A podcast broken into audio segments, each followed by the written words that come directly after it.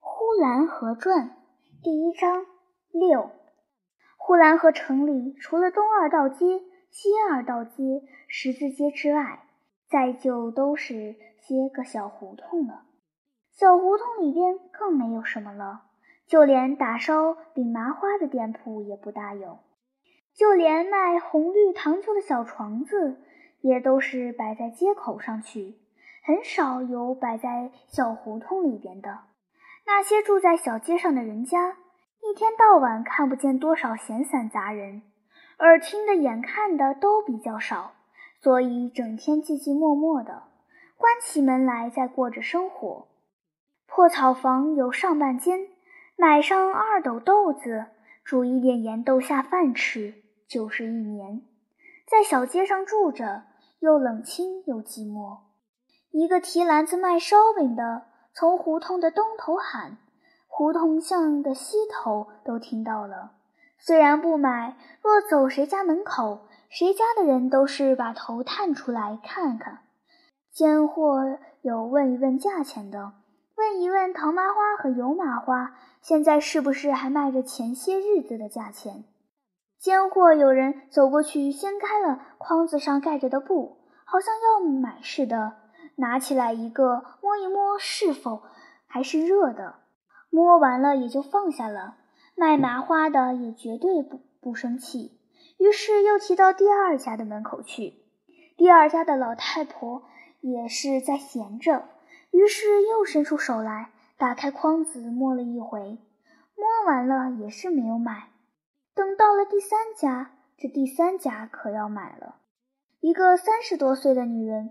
刚刚睡午觉起来，他的头顶上梳着一个卷，大概头发不怎样整齐，发罩上罩着一个用大黑珠线织的网子，网子上还扎了不少疙瘩针。可是因为这一睡觉，不但头发乱了，就是那些疙瘩针也跳出来了，好像这女人的发卷上被射了不少小箭头。他一开门就很爽快。把门扇关开的往两边一分，他就从门里闪出来了。随后就跟出来五个孩子，这五个孩子也个个都爽快，像一个小连队似的，一排就排好了。第一个女孩子十二三岁，伸出手来就拿了一个五吊钱一支的一竹筷子长的大麻花，她的眼光很细腻，这麻花。在这筐子里的确实最大的，而且就只有这一只。第二个是个男孩子，拿了一个两吊钱一只的。第三个也是拿了个两吊钱一只的，也是个男孩子。第四个看了看，没有办法，也只得拿了一个两吊钱的，也是个男孩子。轮到第五个了，这个可分不出来是男孩子还是女孩子。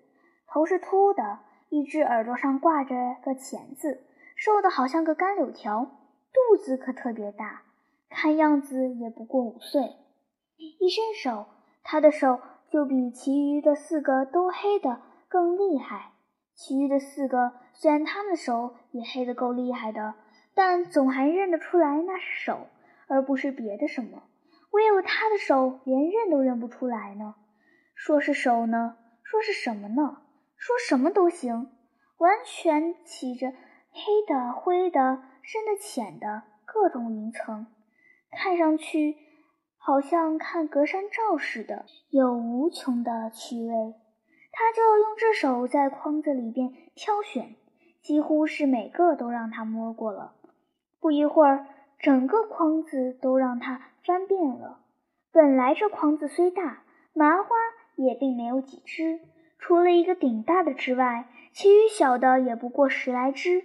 经了他这么一翻，可就完全变了，弄了他满手是油，把那小黑手染得油亮油亮的，黑亮黑亮的。而后他说：“我要大的。”于是就在门口打了起来。他跑得非常快，他去追他的姐姐，他的第二个哥哥。他的第三个哥哥也都跑了上去，都比他跑得更快。再说他的大姐，那个拿着大麻花的女孩，她跑得更快的不能想象了，已经找到一块墙的缺口的地方跳了出去，后边的也就跟着一溜烟的跳过去。等他们刚一追着跳了过去，那大孩子又跳了回来，在院子里跑成了一阵旋风。那个最小的，不知是男孩子还是女孩子的，早已追不上了。落在后面，在嚎啕大哭。奸货也想捡一点便宜，那就是他的两个哥哥把他的姐姐已经扭住的时候，他就趁机会想要从他姐姐手中抢走麻花，可是几次都没有做到，于是又落在后边嚎啕大哭。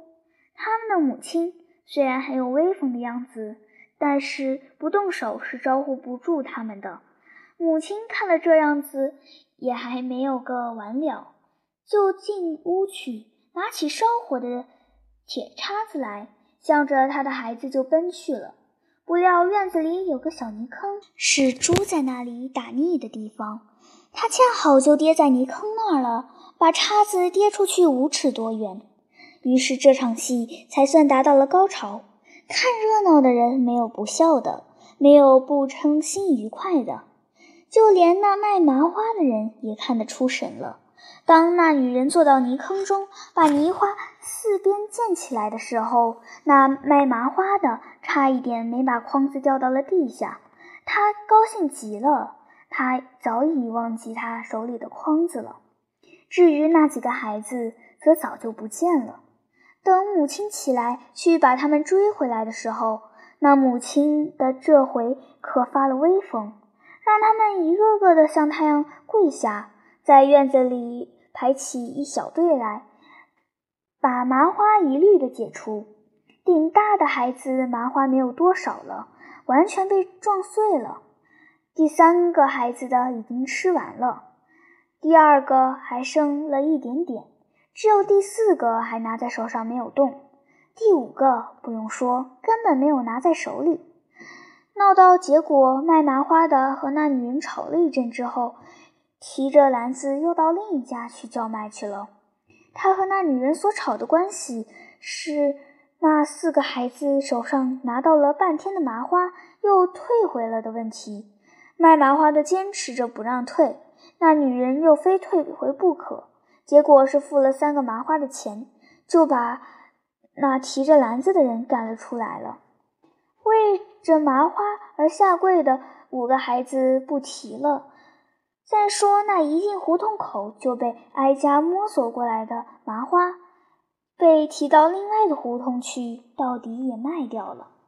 一个已经完全脱完了牙齿的老太太买了其中的一个，用纸裹着拿到屋子里去了。她一边走一边说：“这麻花真干净，油亮油亮的。”而后招呼了他的小孙子：“快来吧！”那卖麻花的人看了老太太很喜欢这麻花，于是就又说：“这是刚出锅的，还热乎着哩。”